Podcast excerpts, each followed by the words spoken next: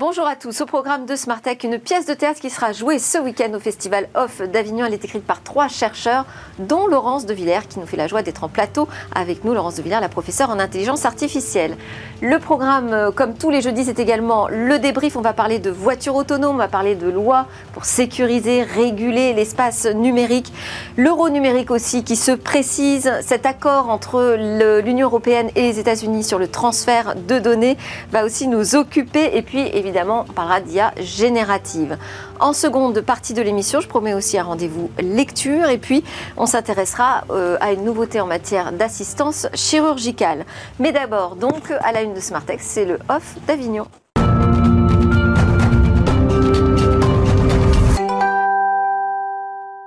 Alors pour débriefer cette actualité, aujourd'hui j'ai convié en plateau Philippe Delmas, consultant en stratégie industrielle. Bonjour Philippe. Guy Mamoumani, entrepreneur business angel, euh, ex-coprésident d'Open. Bonjour Guy. Bonjour. Et Henri Dagrin, délégué général du CIGREF. Bonjour Henri. Bonjour. Et puis notre star du jour, c'est Laurence De Villers, qui, euh, professeur en intelligence artificielle à la Sorbonne, chercheur au CNRS, on le sait tout ça. Mais alors ce qu'on ne savait pas, c'est que vous étiez également autrice de pièces de théâtre. Alors ça, c'est la surprise euh, pour moi du jour. Qui a hacké Garouzia Il faut prononcer Garouz IA d'ailleurs c'est une pièce de théâtre dans laquelle euh, un chatbot joue le rôle principal. Alors il est incarné par euh, une véritable actrice euh, sur scène qui s'appelle Léa Tuile. C'est une pièce de théâtre qui est mise en scène par Lisa Bretzner et elle sera jouée les 15, 16, 17 juillet, donc ce week-end au Festival Off d'Avignon. Comédie policière écrite par trois chercheurs scientifiques. Scientifiques, je m'en étouffe, hein, c'est original ça, Laurence. Comment vous vous y êtes pris? Alors on l'a écrit avec euh, Serge Abitboul et Gilles Dohec, euh, juste avant euh, la crise du Covid. Donc on a eu du temps hein, sous Zoom pour écrire ensemble. C'est parti de l'idée que en discutant avec Serge qu'on écrivait beaucoup de livres sérieux, que euh, c'est pas la meilleure manière peut-être d'atteindre tout le monde, hein, et qu'il y a un vrai sujet derrière euh, ces chatbots qui nous parlent, euh, parce que c'est vraiment comme un chat GPT ce qu'on a fait, sauf que c'est pas du tout ça, c'est de la science-fiction, hein, soyons clairs. mais il y avait un facteur comique, il y avait un facteur de médiation.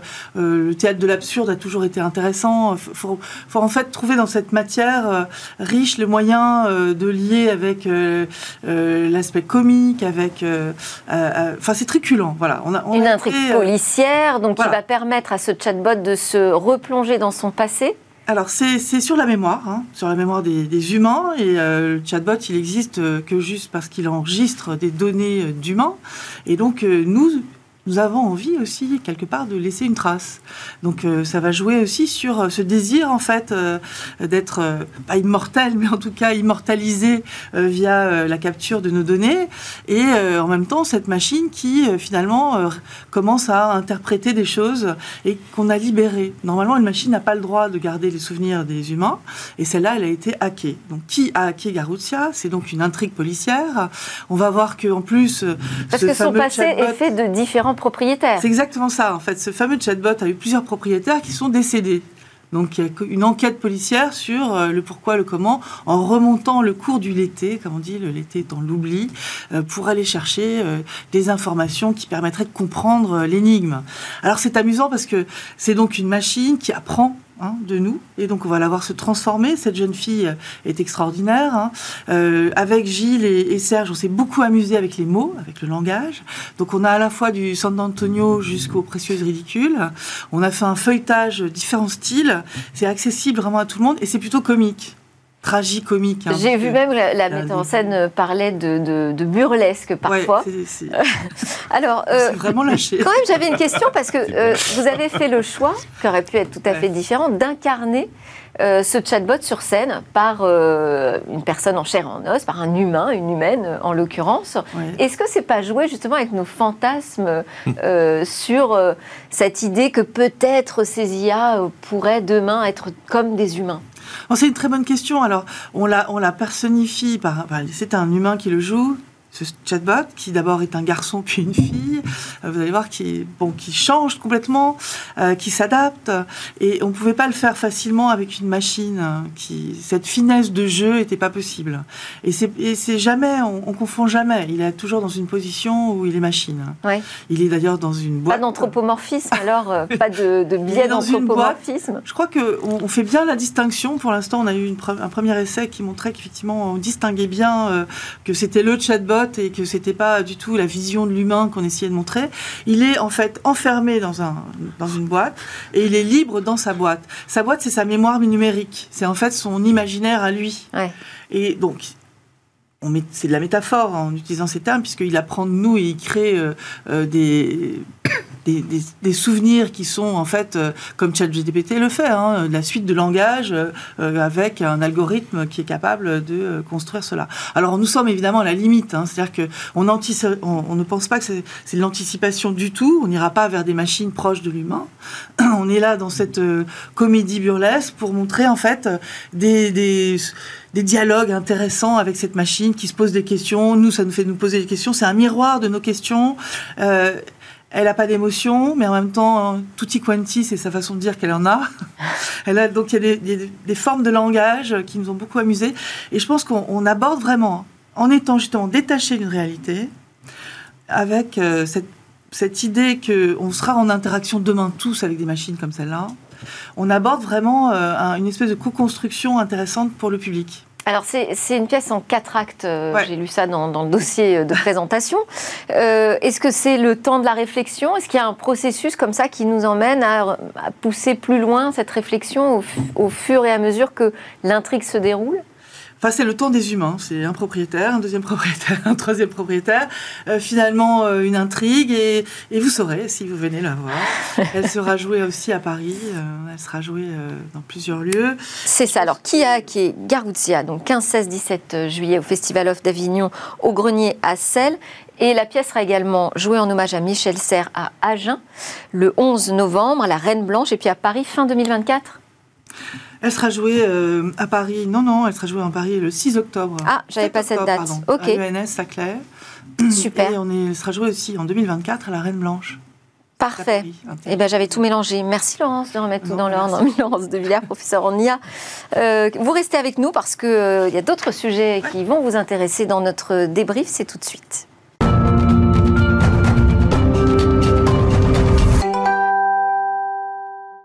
Pour le débrief de l'actu aujourd'hui, Philippe Delmas, consultant en stratégie industrielle, Guy Mamoumani, entrepreneur business angel, ex-coprésident d'Open et Henri Dagrin, délégué général du CIGREF. Laurence de Villers nous a fait le plaisir de rester professeur en intelligence artificielle, chercheur au CNRS, membre du CNPEN, e donc euh, Comité national pilote d'éthique du numérique, qui est à l'origine d'une note, d'un avis sur les enjeux éthiques liés aux IA génératives. Ça va faire une partie des sujets que nous allons aborder ensemble dans ce débrief de l'actu. Mais je voulais qu'on démarre euh, euh, d'abord sur ces voies voitures autonomes. Alors, est-ce qu'il faut freiner euh, à un moment où on est plutôt euh, en train d'accélérer, c'est-à-dire qu'on va autoriser en France euh, des voitures de niveau 3 à circuler? On n'en aura pas beaucoup parce que pour l'instant, il n'y a aucun constructeur français qui propose de véhicules autonomes de, niveau 3.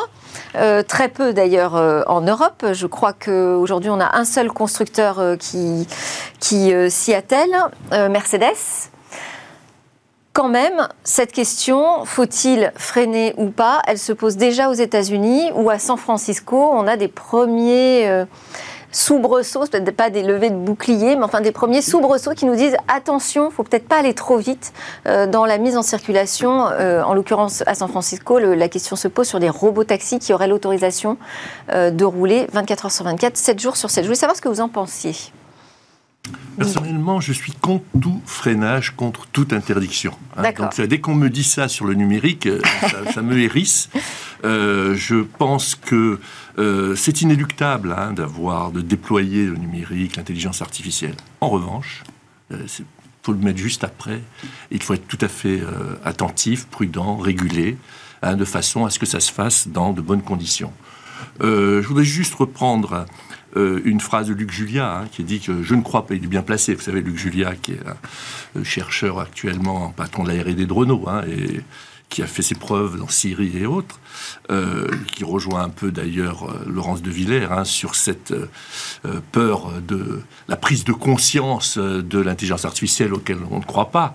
eh bien, il dit moi je ne crois pas à la, voiture niveau 5, autonome niveau 5. Hein. Il suffit de mettre une voiture sur la place de l'Étoile pour le comprendre.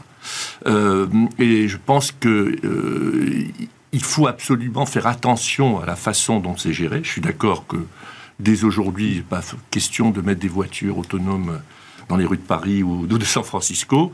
Euh, en revanche, continuons à évoluer, continuons à chercher. Henri? Hum. je, serais complètement sur la même position que, que Guy euh, Mamoumani.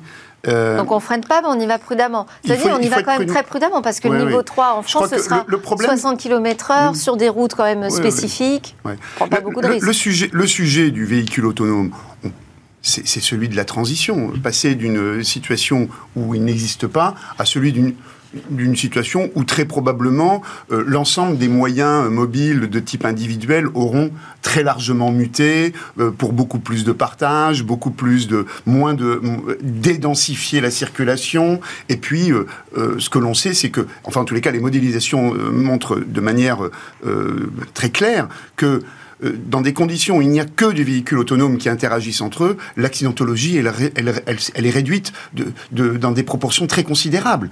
Donc, ce que l'on voit bien, c'est qu'il y a un point à viser, très probablement, pour réduire le nombre de véhicules, pour, euh, pour améliorer notamment cette accidentologie, et puis changer les modèles qui vont euh, accompagner les, modifications profondes dans, la société, notamment pour des questions écologiques.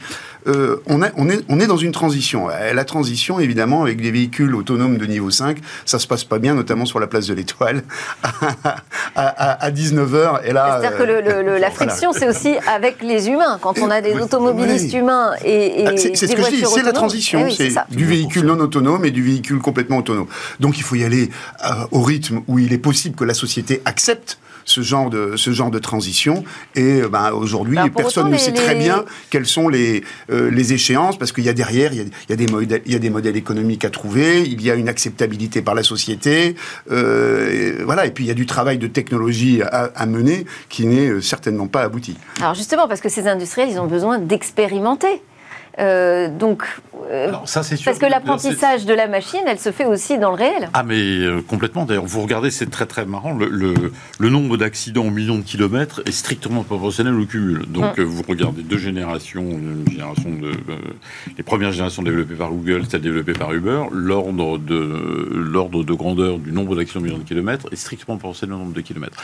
Maintenant, le, moi, je, je, partage effectivement. Et ceci montre que de toute façon, ça va prendre effectivement beaucoup de temps, que les machines, comme de toute façon, ne sont pas habitués au comportement irrationnel et les humains volants, notamment en Europe, peuvent être sacrément irrationnels, nous le savons. Pas qu'en Europe. Il y a, particulièrement en Europe, je trouve. Mais, mais, euh, mais il y a un autre élément de régulation, il y a deux autres éléments de régulation qui sont extrêmement profonds. Le premier est psychologique. On ne pardonnera jamais à une machine un accident qu'on excuserait auprès d'un humain. Il y a un mhm. truc là-dessus, c'est bon.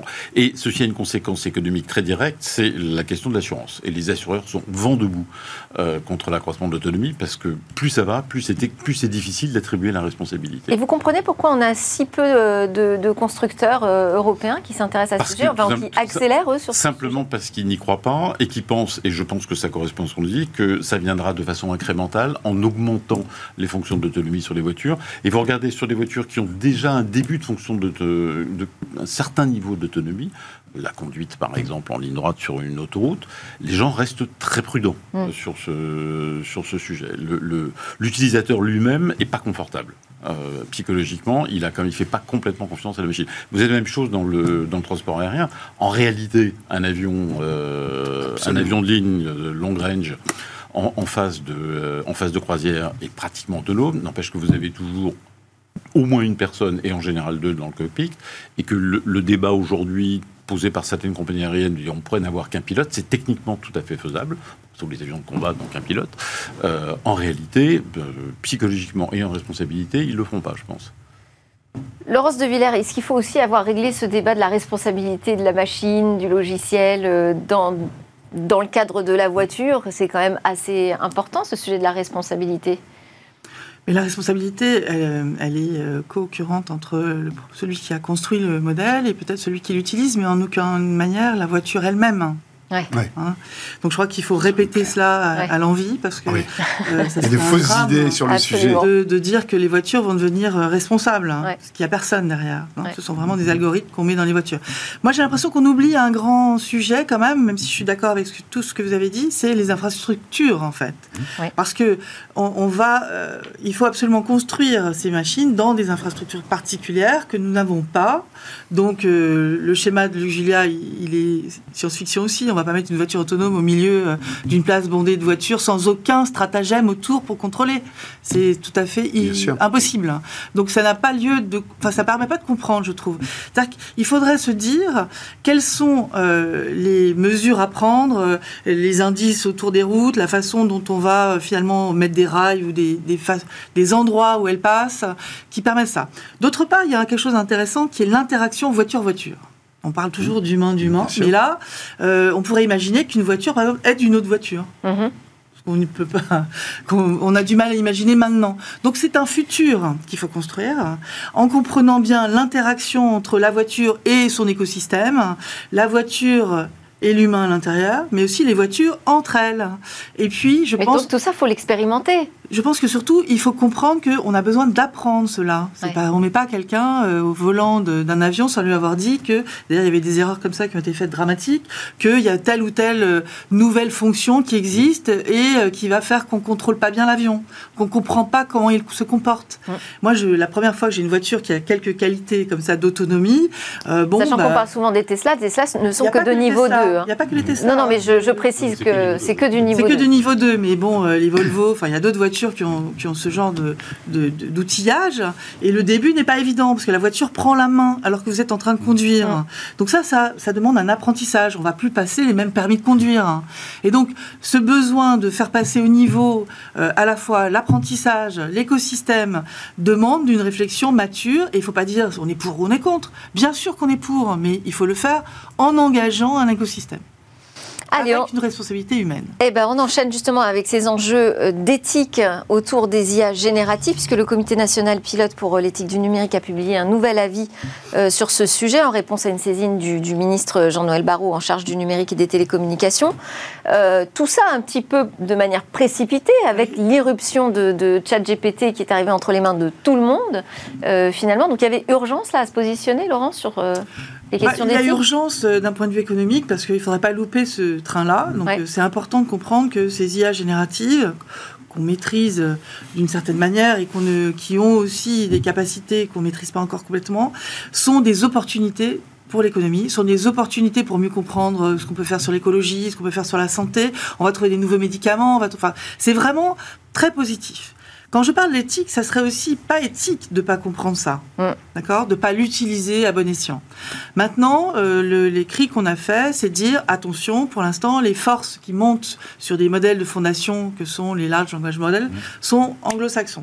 On a sur étagère des modèles qui sont à 80% avec des données en américain. Donc ça veut dire que le langage que nous parlons, qui porte euh, le sens, euh, euh, la politique, euh, qui est euh, d'autres, nos connaissances et nos, nos avis, et, no- et notre culture va être peut-être mise à mal par cela. Donc il faut vraiment comprendre que c'est important, et pour moi ça serait important à la fois d'avoir un chat Bloom, si on a aussi fait des modèles en Europe, euh, c'est-à-dire que tout un chacun, les enfants pour leurs devoirs, etc., puissent utiliser des machines qui soient plus contrôlées et avec effectivement beaucoup plus de leur langue maternelle, euh, et puis qu'on on sache en recherche comprendre l'influence en fait d'une langue dominante dans un système comme celui-là sur le résultat.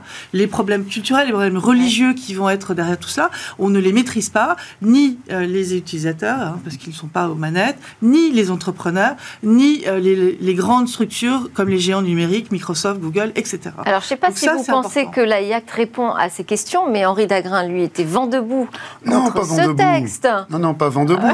non, non, sur on- l'on ce que l'on se dit, c'est que euh, aujourd'hui, tel qu'il a été pensé, et notamment dans sa version qui est sortie du Parlement et qui est, et, et qui est aujourd'hui en négociation dans le trilogue avec Mm. le Conseil européen et la Commission, commission, ouais. c'est un texte qui, euh, qui a des dispositions qui figent la législation et qui va avoir des effets, à notre, à notre sens, euh, assez négatifs dans la durée vis-à-vis de la dynamique technologique et qui et, et aujourd'hui il faudrait une, des, des systèmes, des, des, modalités de régulation de ce domaine qui soient beaucoup plus souples, beaucoup plus agiles, beaucoup plus réactives et qui permettent à des autorités administratives indépendantes, en plus on sait le faire sur d'autres domaines, ouais. euh, à des autorités administratives, à des, à des autorités dotées de la compétence d'adapter en permanence la règle de droit applicable à un domaine technologique qui est en évolution de manière, manière quasi explosive. Voilà. Oui, oui, mais je pense que tu as raison. Et les normes vont dans ce sens-là. Et... Dans vos recommandations, justement, il y a des choses qui viennent assouplir cette euh, AI Act ou le modifier par rapport à, au texte euh, Pas tellement actuel. sur le même. Euh... Alors, on, on avait. Euh, D'abord, bah, on, est, on est 22 à. Ouais, ça fait on, partie est 3, du, on était du 3 conseil du gouvernement. Et... Raja Chatila, euh, moi-même et Alexei Greenbaum. Mais c'est un avis collectif. Ouais. Et donc, dans, cette, dans ce collectif, il y avait beaucoup de mesures.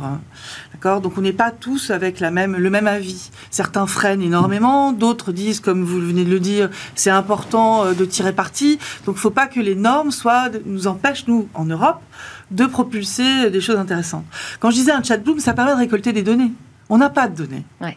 On ne sait pas euh, en faire. Donc on se dit dans l'industrie, on va créer des plus petits modèles pour des tâches précises qu'on maîtrisera mieux. Et ça, il y a pour le B2B, il y a énormément de choses qui vont être faites. Et il faut vraiment se dire que l'Europe est capable de le faire. Maintenant, au niveau du grand public, avec des outils comme un chat GPT qui sont venus bousculer euh, beaucoup euh, avec de la fascination, de la peur, comme vous l'avez très bien dit, Là, je pense qu'on aurait aussi besoin d'avoir des outils de même tabac qui permettent aux enfants de jouer avec des choses raisonnables en filtrant plus que ça ne l'est. Parce que pour l'instant, il n'y a pas de garantie, il n'y a, a, pas d'évaluation de la véracité des résultats, ça sera difficile à faire, mais il y a surtout des données sales à l'intérieur. Moi, je préférerais qu'on ait un outil plus pédagogique. Donc c'est important de comprendre que, de toute façon, il n'y a pas les sources. Quand ce système vous crée des sources, elles sont souvent fausses. Donc il faut monter en capacité de comprendre les mécanismes à l'école et partout dans la société. Et puis aussi que l'industrie s'empare de ça vraiment maintenant. Ça ne serait pas éthique de ne pas le faire. Allez, on enchaîne avec les autres sujets, parce que sinon je ne vais pas avoir le temps de faire réagir euh, euh, sur les autres thém thématiques qu'on a choisies. Transfert des données vers euh, les États-Unis, donc c'est la Commission européenne qui a acté cette adéquation de la législation nord-américaine avec le niveau de protection exigé par l'Europe en matière de protection des données. bon, alors, voilà, un accord, on va dire, a été trouvé jusqu'à ce qu'il soit à nouveau invalidé, ce qui semble à peu près probable, en tout cas pas sûr, mais assez probable, hein, puisque Max Schrems a déjà dit qu'il avait déjà sorti, le, donc l'avocat autrichien avait déjà sorti tous les arguments nécessaires pour le faire invalider, comme il l'a fait euh, précédemment avec le Privacy Shield. Et le Safe Harbor, et le Safe Harbor en 2015. Voilà. Alors on revient sur le sujet Guy, ouais. récurrent depuis des années. On en avait parlé lors de la publication d'un rapport d'Avila Numéris. Hein. Ouais. Il y a une sur le RGPD. Sur le RGPD, ouais. il y a une véritable contradiction, c'est comme ça que je le vois, entre d'une part la loi, le RGPD, euh, la nécessité de protéger, de développer notre souveraineté, et puis euh, le quotidien, le business, euh, les échanges. Et on va être confronté à ce problème en permanence, en permanence. On a eu déjà des, de longues discussions. Et là, on sur... parle du business des entreprises américaines, là. Euh, oui. Pas d'une autre. Non, avec bah, cet accord. pas uniquement, c'est pas, pas vrai. uniquement, mais ça revient au même, parce que c'est dans les deux sens. Hein, je l'ai souvent dit. Que, comment voulez-vous dire à une banque, par exemple, qui est implantée aux États-Unis, hein, de euh, protéger ses données, de ne pas les échanger, de ne pas les pratiquer? Donc il y a, y a, ce problème-là qui va revenir mm. en permanence. Hein, et c'est alors là, on fait un peu preuve d'un peu de pragmatisme, j'allais dire, mais c'est illégal. Donc on le sait d'ores et déjà, ouais. et Schrems va se euh, plonger là-dessus, et ça sera euh, arrêté. Pour moi, le, le, le, point de départ, de toute façon, Ouais, ce Philippe. qu'on tend à oublier, que la Commission européenne fait semblant d'oublier, c'est que les bases de données des grands acteurs américains sont open bar pour les services américains. Mm. faut même pas l'oublier, ce qu'a dit Snowden n'a pas changé dix ans plus tard. Donc de toute façon, open bar, c'est open bar. Bon, ok. Donc on peut... Alors ensuite, je, moi je suis mort de rire quand vous- si vous lisez le détail de la création de la Cour américaine sous l'autorité du département de justice américain, qui est censé instruire des plaintes des utilisateurs européens, c'est à mourir de rire. Ça me rappelle la Cour qui avait été créée en 2006 pour euh, euh, surveiller le fait que la NSA ne surveillait pas les citoyens américains, sauf avis de justice. Bon, et dont le président a fini par démissionner en disant en fait, on- cette cour n'a jamais servi à rien. Ouais. La seule, alors, ce qui est assez quand même étonnant, c'est que la seule vraie mesure de sécurité, c'est pas les instruments juridiques, c'est de faire un cryptage extrêmement sérieux des données sur le cloud. Moi, je suis sidéré de voir combien, Euh. dans l'industrie, euh, y compris dans l'industrie sensible, le cryptage des données sur le cloud est pas d'un très grand niveau. Franchement, je Ouais. suis euh, et c'est la On a reçu, enfin, j'ai reçu hier euh, d'ailleurs euh, Astran hein, qui travaille à, apporter une réponse technologique hein, à ce problème euh, juridique. Donc, il y a, il y a croire une aussi seconde à la cette voie-là des. Enfin, les Américains font leur boulot, ils ont des instruments de souveraineté. Les Henri n'est pas d'accord. Ah non, je suis pas d'accord.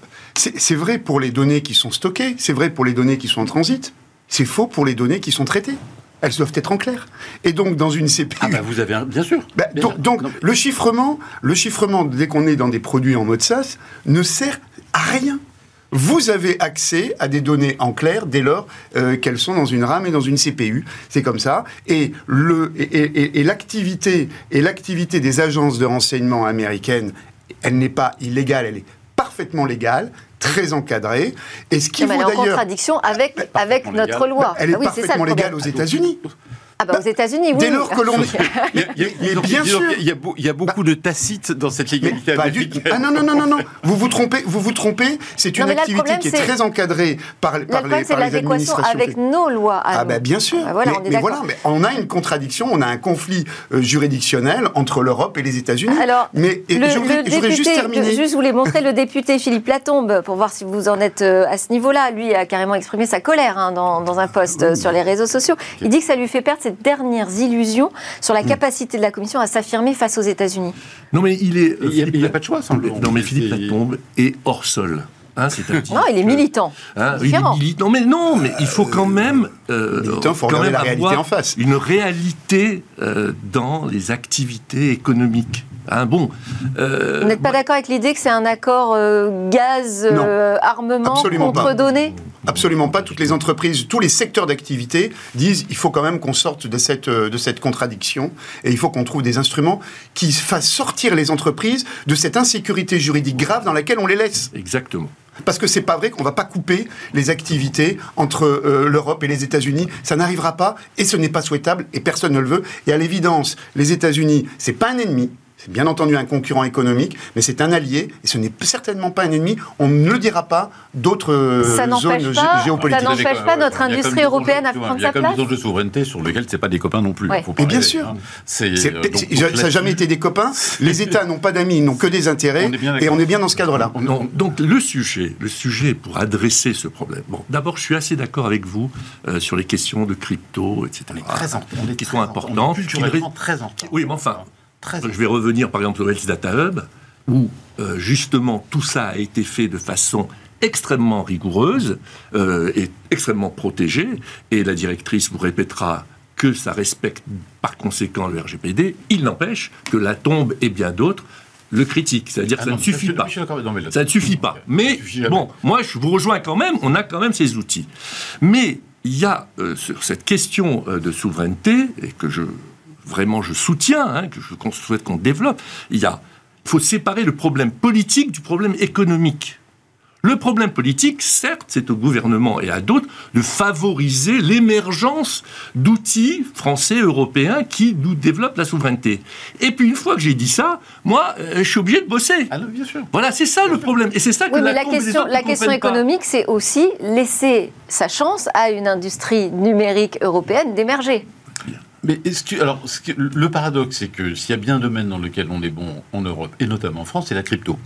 Et moi, je suis très honnête, et alors, je suis pas d'accord avec vous. Techniquement, vous pouvez faire aujourd'hui du traitement de données qui est chiffré en permanence. Ah non Ah si. vous, vous- vous- Si vous voulez Vous parler de équipe- vous avez une équipe de normaliens. Si vous voulez, si ça, vous ça voulez parler de chiffrement homomorphe, c'est encore un outil de laboratoire. Ça n'a pas aujourd'hui de conséquences opérationnelles. Vous Et avez- non, non, vous avez des startups françaises qui ont des autoservices là-dessus. non, mais vous ferez jamais, vous ferez jamais du Teams, vous ferez jamais du, euh, de- du Microsoft 365 en chiffrement homomorphe. C'est pas, le- vrai. C'est pas la question. Mais vous Donc, en- données dans- Non, non, dans non, Microsoft non, vous pouvez 365, faire- alors, moi, je, je- je parle des choses que je connais. Vous pouvez faire, par exemple, de la protection sur- alors vous pouvez faire le chiffrement complet sur des données techniques, par exemple, et faire alors ça, je peux vous faire fonctionner. Savez quoi? On fera un débat sur le sujet si vous voulez. Non, non, mais ça- va-. Ah oui, mais non, ça, ça, ça, c'est- ça, c'est- c'est vraiment possible. C'est entièrement nouveau, ça consomme beaucoup, ça a plein de contraintes, c'est vrai, mais s'il y a des domaines dans lesquels une Bon, vraie En, sécurité... en tout cas, d'avoir une approche technologique à ce, C'est- à il y a- ce- il y a- Non, mais à attends, ce non. Il y a un sujet. début de réponse possible. Effectivement, c'est un début de Il y a un réponse. début de réponse. Je- j'entends, hein, à travers vos propos et que je connais dans la crypto, c'est que ça coûte très cher en énergie. Ça coûte très cher. Bon, alors, il y a une Mais équation à faire. ChatGPT aussi. Ben, J'ai Euh, pas dit qu'il fallait l'utiliser à tout va. euh, La question du pas- transfert de données, d'ailleurs, ça intéresse directement ces modèles d'apprentissage. Oui, oui, bien sûr.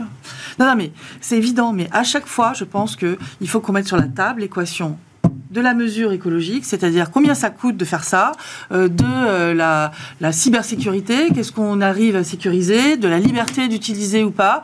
Et puis il y a un vrai sujet qui est effectivement, on laisse pas la place aux Européens pour développer un marché vraiment euh, économique propre à eux, puisque les États-Unis sont toujours là en train de pousser dans leur sens. Donc comment on fait ça? Comment la commande publique peut devenir un peu plus maligne pour demander aussi à ce qu'il y ait la moitié des choses qu'on développe au niveau de l'État qui soient de les, des mains des ingénieurs euh, locaux, enfin locaux. On dit il faut, faut travailler localement. Ben, allons-y.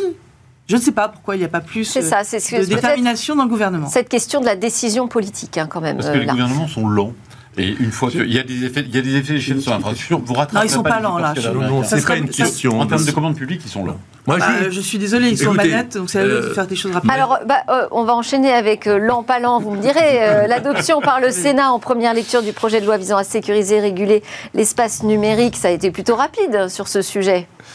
Oui, mais la commande publique est lente. Si vous voulez, le- Oui, je donc, voulais changer de sujet, simplement, euh. Il y a- il y, a- un problème de Non, mais marché d'accord, public mais- en Europe. Oui, d'accord. accélérons euh, la façon de Mais je euh, suis d'accord, pouvoir. ça- euh, On est d'accord, sur, sur ces sujets de, de commande publique, est-ce qu'ils sont majeurs? Parce que Oui, c'est très bien de faire, par exemple, la loi sécuriser et réguler On n'aura pas l'espace le temps de parler numérique. de la suite, je vous préviens. Mais hein. la souveraineté, une politique de souveraineté, c'est une politique qui articule de manière harmonieuse du réglementaire, de les instruments du- de- d'une politique, le réglementaire, la commande publique et l'investissement public. Exactement. Et là, on manque encore de cohérence. Globale Ouais. sur Oui, ces on sujets, les faire avancer. On l'a toujours pas, cette On cohérence. pas. Et oui, Alors, bah, on enchaîne avec le sujet c'est de le la principal qu'on aille problème. plus vite en matière d'éthique qu'en matière de business. C'est quand même fou. quoi. Non, on va pas plus vite en matière d'éthique, je vous rassure. Bon, alors, quand même, est-ce que vous voulez c'est- parler ou non de ce projet de loi Oui. adopté Oui, en première lecture par le Sénat pour sécuriser notre espace numérique? Ça se passe en France, on revient chez nous. Euh, et je disais, on a plutôt été rapide sur ce sujet finalement. Rapide. Euh, en tous les cas, c'est un texte qui a euh, trois, trois grandes parties, dirons-nous, euh, des, des, des, des instruments juridiques qui vont permettre de sécuriser la vie numérique de nos concitoyens. C'est une excellente chose. Il y a une deuxième partie qui de précision sur ce que font les grands acteurs de la régulation en France euh, la- notamment la CNIL, l'ARCEP la et l'ARCOM, la répartition des, com- des compétences. Et puis il y a une troisième partie qui est une adaptation de la législation française à deux grands textes importants qui sont le DSA et le DMA, le Digital Service euh, Act et le Digital Et, Markets et Act. sur le DMA, parce qu'on n'a plus beaucoup de temps, euh, il y a une mesure qui a dû vous intéresser, c'est euh, ce qu'a ajouté le Sénat en matière de crédit cloud. Alors sur les crédits cloud, la concurrence. Le sur le crédit, marché. cl- euh, pour les crédits cloud, euh, oui, c'est- c'est c'est important. Et il y a des mesures qui sont notamment des mesures qui anticipent l'adoption du, du- du Data Act. euh, et qui vont interdire euh, certaines dispositions pour renforcer la capacité de l'industrie du cloud et du numérique européenne, française et européenne, à, euh, à se développer. Bon, eh ben, on n'a pas le temps de parler de la suite. Je voulais juste qu'on termine avec une image. C'est cette sphère de Las Vegas absolument impressionnante. hein. Euh, donc un monument euh, qui a surpris tout le monde sur les routes, qui a généré des embouteillages faramineux. 1,2 million de LED hein, qui recouvre euh, ce, C'est quel coût? ce bâtiment. Euh, 2 milliards. Alors le coût, ouais, je l'ai, 2 milliards de dollars, madame. Et nous aurons une version en Europe, puisque a priori on a la même chose à Londres. Oh, c'est très écolo, c'est Ouais. C'est dommage, c'est dommage. l'avenir, Ça, ça. c'est de l'argent bien dépensé. Voilà, c'est dommage parce que si ce qui se passe Premier à Las Vegas à pouvait rester à ça Las Vegas, ça serait quand même bien. On aime bien toujours importer un peu ce qu'ils font.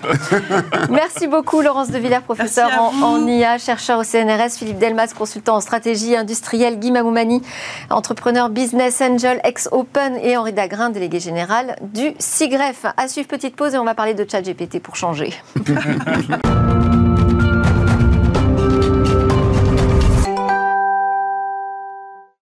Vous êtes de retour sur le plateau de Smartech, la deuxième partie qui commence. Euh, on a démarré avec euh, une pièce de théâtre cette édition.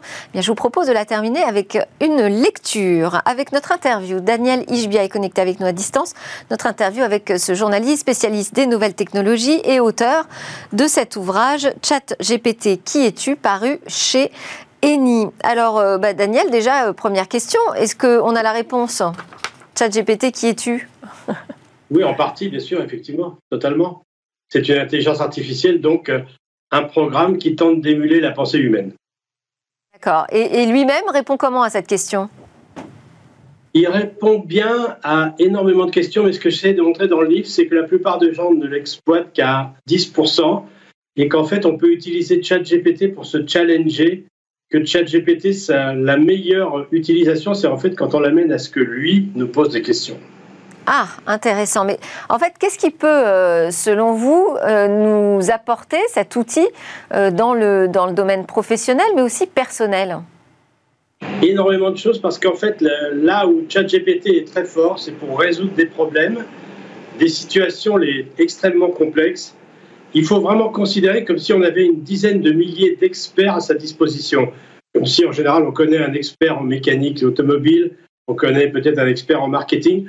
Là, on a tous ces experts à notre disposition, mais quand on appelle un expert, on ne va pas lui dire tiens, euh, j'ai un problème avec mon, automobile. On va lui dire tiens, euh, quand j'appuie, la, seconde a du mal à passer. On va lui préciser le plus possible. Plus on va être précis avec ChatGPT, plus il va pouvoir nous donner des réponses adéquates et judicieuses. Et alors, j'ai vu dans, le livre, euh, il est évoqué que ChatGPT sait faire des choses même insoupçonnées. Quand est-ce qu'il vous a surpris? Ben, J'ai donné un exemple. Donne l'exemple de quelqu'un, par exemple, qui est à New York, il lui reste 40 dollars, il doit passer la journée, il doit déjeuner, il doit passer une après-midi agréable, il doit prendre le, bus pour aller jusqu'à l'aéroport, enfin un moyen de transport pour aller à l'aéroport avec l'argent qu'il a. ChatGPT a trouvé une solution à 36 dollars, ça, paraît dingue. Euh, et, et, du coup, est-ce que c'est déconcertant? Parce qu'il y a aussi cette question de comment on, on envisage notre relation avec euh, ces nouveaux outils d'intelligence artificielle euh, générative. Faut pas se tromper, ça reste euh, du logiciel, ça reste du logiciel qui a appris déjà plein de choses et qui ne fait que nous les reformuler. comment est-ce que vous traitez ce sujet de notre relation à ChatGPT? Non, réellement, on est dans un changement de civilisation et je ne vais pas dire que, que tout est rose. Il y, a, il y a des points complètement inquiétants dans l'arrivée de l'intelligence artificielle dans nos vies pas seulement avec ChatGPT. Il y a, il on n'a que 5 minutes, donc, mais par exemple, Palantir aux États-Unis, par exemple, essaye de faire comme dans Minority Report de la prédiction du crime avant que les crimes se produisent. Donc on est en train de changer d'air, comme, tout comme Internet nous a fait changer d'air, il va falloir s'y préparer. Il va falloir que l'arsenal législatif suive, parce qu'en général, ce sont les lois qui, qui pédalent derrière et qui n'arrivent pas à suivre. mais il faut protéger les individus, ça c'est sûr. La photo de couverture, je dois dire, est pas super rassurante, un peu inquiétante. Mais moi, ce qui m'a euh, beaucoup intéressé dans, votre ouvrage, c'est son côté euh, pratique qui nous apprend un peu finalement à rédiger des prompts, hein, à savoir comment on doit s'adresser euh, à, l'IA, l'IA générative. Qu'est-ce que vous pouvez nous donner comme exemple, comme bon conseil justement pour bien formuler ces prompts?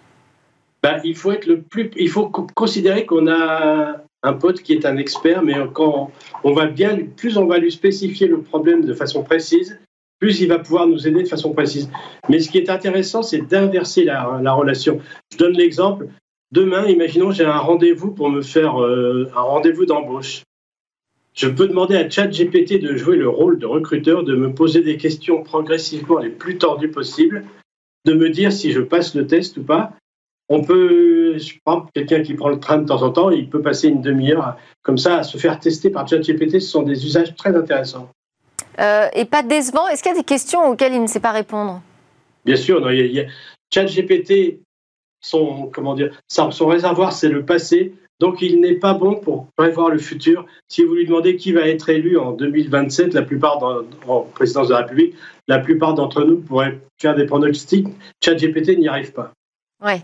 Et alors, vous parlez de cette euh, ère euh, de l'intelligence artificielle en libre service dans laquelle euh, nous entrons. comment est-ce qu'on peut justement apprendre à reconnaître un contenu qui va être généré par une IA générative? Vous nous donnez quelques trucs? Oui, oui, il y, a, pas mal d'applications, dont une de OpenAI, OpenAI qui est la société qui s'occupe de, qui a, créé ChatGPT. Il y a plusieurs, comment dire, logiciels qui permettent de repérer des, des contenus qui ont été créés par ChatGPT, effectivement. Car c'est quand même très, très malsain, je veux dire, de, savoir que des gens vont utiliser ChatGPT pour faire leurs devoirs ou même vous remettre une copie qui vous ferait même payer si vous, si vous demandez à des rédacteurs d'écrire, de savoir qu'ils l'ont fait avec ChatGPT. Donc, euh, l'humain et l'intelligence artificielle doivent quand même chacun garder leur précaré. Daniel Isbia, donc auteur de ChatGPT, qui est paru euh, en juin, donc tout récemment, aux éditions Eni. À suivre, c'est notre séquence Où va le web? Aujourd'hui, on va parler d'un nouvel euh, assistant chirurgical en réalité mixte. La chirurgie 4.0, c'est maintenant. Je vous présente aujourd'hui le premier outil de prise de décision chirurgicale issu du métavers. Cette suite logicielle, c'est l'aboutissement du travail de la start-up française Abyss Medical. Pourquoi je vous en parle? Eh bien parce qu'elle vient de recevoir la certification américaine de la FDA pour déployer sa solution aux États-Unis. Son nom, Surgiverse, il est accessible grâce à un navigateur web. C'est donc un outil d'assistance chirurgicale et il assiste le chirurgien depuis sa préparation jusqu'à la procédure en bloc opératoire. La solution lui permet d'abord donc de planifier l'opération. Le chirurgien crée son dossier de chirurgie électronique dans lequel est modélisé en 3D un jumeau numérique de l'organe à opérer. À partir de l'imagerie médicale, il va pouvoir alors cartographier son intervention Ensuite, Abyss permet évidemment de visualiser cette planification au bloc opératoire sous forme d'hologramme. Ça, c'est grâce à la technologie de réalité mixte du casque Microsoft HoloLens 2. Elle donne accès au dossier préparé en temps réel à tout moment de l'opération. La promesse, le chirurgien gagne en fluidité et gagne du temps, surtout, alors qu'aux États-Unis, en 2023, on dénombre un manque d'environ 20 000 à 30 000 chirurgiens, toutes spécialités confondues. Et voilà, c'était Smartech et c'était aussi la dernière édition avant le grand départ en vacances. Mais rassurez-vous, Smartech va continuer sur Bismart pendant tout l'été. Un rendez-vous pour revenir sur ces découvertes, ces débats, ces réflexions qu'on a eues ensemble autour des nouvelles technologies et du numérique. Je vous souhaite un excellent été à tous. À tous. On se retrouve fin août.